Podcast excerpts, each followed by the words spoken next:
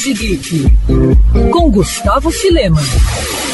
Leitores de mangás, preparem o coração para fortes emoções nos próximos meses. Isso porque a recente fusão da JBC com a Companhia das Letras já vem dando o que falar. Na contramão do cenário de retração do setor, a JBC anunciou uma série de lançamentos de novos volumes e reimpressões de mangás. Ao todo, já estão previstos mais de 40 volumes de mangás para serem lançados no próximo bimestre. Segundo a editora, até My Broke Mariko, lançado recentemente em março, já está na lista de reposições para junho. Isso porque a obra surpreendeu com as vendas esgotadas em poucas semanas. Dois novos títulos chegam em junho: Final Fantasy Lost Stranger e Nekogahara. Também é importante destacar os novos volumes de séries que continuam em publicação nas bancas, como por exemplo My Hero Academia e Haikyuu. Já para o mês de julho estão previstos os lançamentos da aguardada série em mangá Tokyo Revengers, ranqueado na lista de mangás mais vendidos do mundo, e também de A Princesa e o Cavaleiro, A Noite da Princesa, um projeto feito em homenagem ao mestre e deus do mangá Osamu Tezuka, que conta com a participação participação de Maurício de Souza, o criador da Turma da Mônica. E aí entra a grande cereja do bolo, o relançamento de Akira, obra máxima de Katsuhiro Otomo. Sucesso de crítica e público, a obra já tinha diversos volumes esgotados e que eram disputados a tapas nos últimos anos.